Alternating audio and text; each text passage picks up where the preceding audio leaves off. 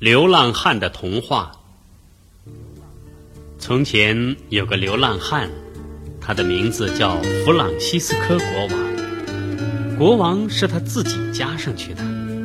他呀，穷得要命，只会演奏肠子。因为弗朗西斯科从早上开始就饿着肚子，中午呢，也只是画饼充饥，晚上也只吃那么一丁点儿东西，肚子饿的整天咕噜咕噜咕噜的叫。他把这呀叫演奏肠子。有一天，流浪汉站在十字路口，正盘算着到谁的家里去讨点面包。这时候，有个很神气的先生走过他的身边。这位先生穿得很体面，戴着圆顶礼帽，手上拿着小手提箱，一看就知道是个外国旅游者。忽然刮起了一阵风。把这位先生的礼帽吹了下来，咕噜咕噜的往前滚去。呃，请帮我拿一会儿，朋友。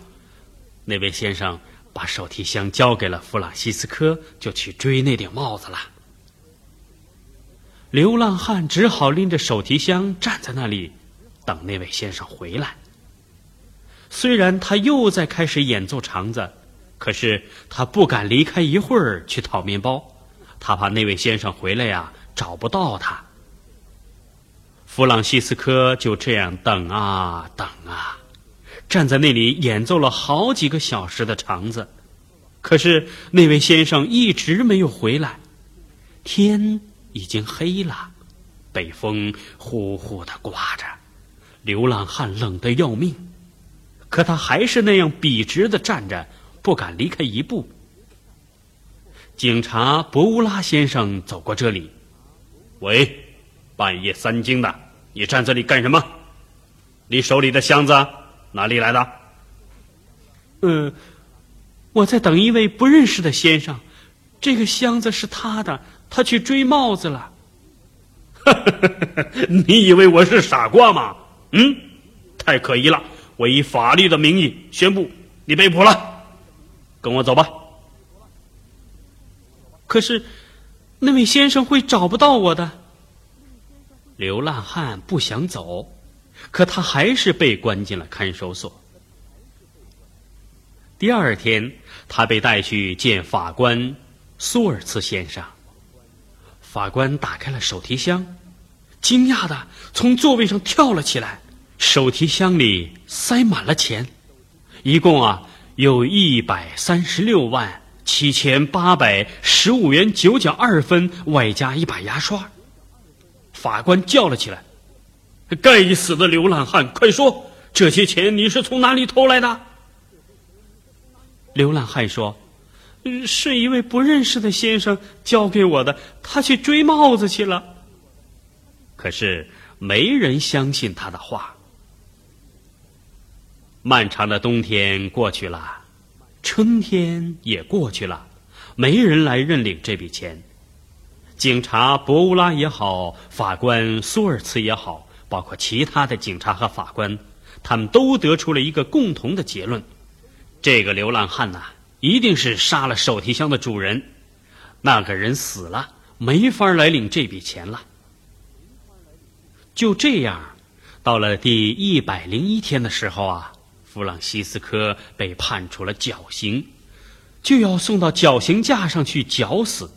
法官苏尔茨先生同情地说：“流浪汉，你快说出来吧，把那位先生埋在哪里了？承认了，可以绞得轻一些。”可我并没有杀害他，手提箱是他自己给我的。流浪汉弗朗西斯科争辩着，突然。有个人冲进了法庭，上气不接下气，满身是灰尘。我到底追到了我的帽子。他接着说：“我一直在追他，有时步行，有时骑马，有时骑骆驼。可是这顶帽子像个浪荡鬼，竟然兜了半个世界，最后又重新回到这里。五分钟前，我才在广场上捉住了他。”法官苏尔茨问他：“你为什么要这么辛苦的去追他呢？”这位先生扬起帽子说：“我我有一张火车票在里面，呃，我可不想重新买票。瞧，车票还在里呢。法官说：“不过你的车票已经作废了，因为你追帽子用了一百零一天，这可真糟糕啊！”呃呃，对了，我记得我追帽子的时候，把一个手提箱交给一个人了，里面有一百三十六万七千八百十五元九角二分，呃，还有一把牙刷。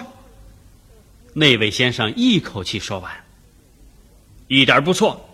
法官先生指着流浪汉说：“您的东西全在我们这儿。这个流浪汉就是为你保管手提箱的人。”法官苏尔茨重新宣布。呃，大家听着，现在已查明，弗朗西斯科国王没有犯杀人抢劫罪，正好相反，他是个正直高尚的人。现在我宣布，弗朗西斯科国王无罪释放。那位先生为了感谢弗朗西斯科，送给他一笔钱，他对流浪汉说：“你和别的流浪汉很不一样，简直是只白老鸭。”弗朗西斯科把钱装进了口袋，他的口袋有个大窟窿，所以他把钱都留在路上了。他又变得一无所有。弗朗西斯科一路上演奏肠子，他一路在想：那位先生为什么要说我是一只白老鸭呢？这天晚上，他在山岗上的破棚子里过了一夜。天亮的时候，他看见一只白老鸭停在栅栏上，它的羽毛白的像雪，眼睛像两颗红宝石。喂，你不会用石头扔我吧？白老鸭突然说起话来。喂，你这只白老鸭怎么会说话呀？弗朗西斯科觉得十分惊讶。白老鸭说：“我们白老鸭什么都会说的。”教堂墙壁上画着的天使就是我们，一般的人是见不到我们的。流浪汉说：“原来是这样。不过昨天有位先生叫我白老鸭。”白老鸭问：“你叫什么名字？”弗朗西斯科国王。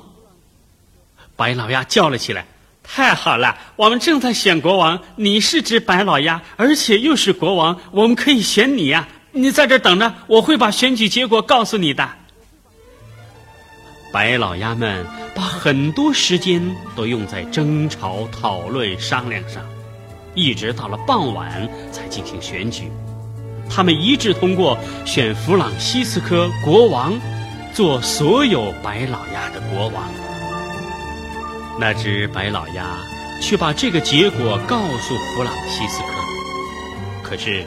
弗朗西斯科国王已经走了，他等不及了，他要到山谷那边的一个磨坊里去，要一块面包吃。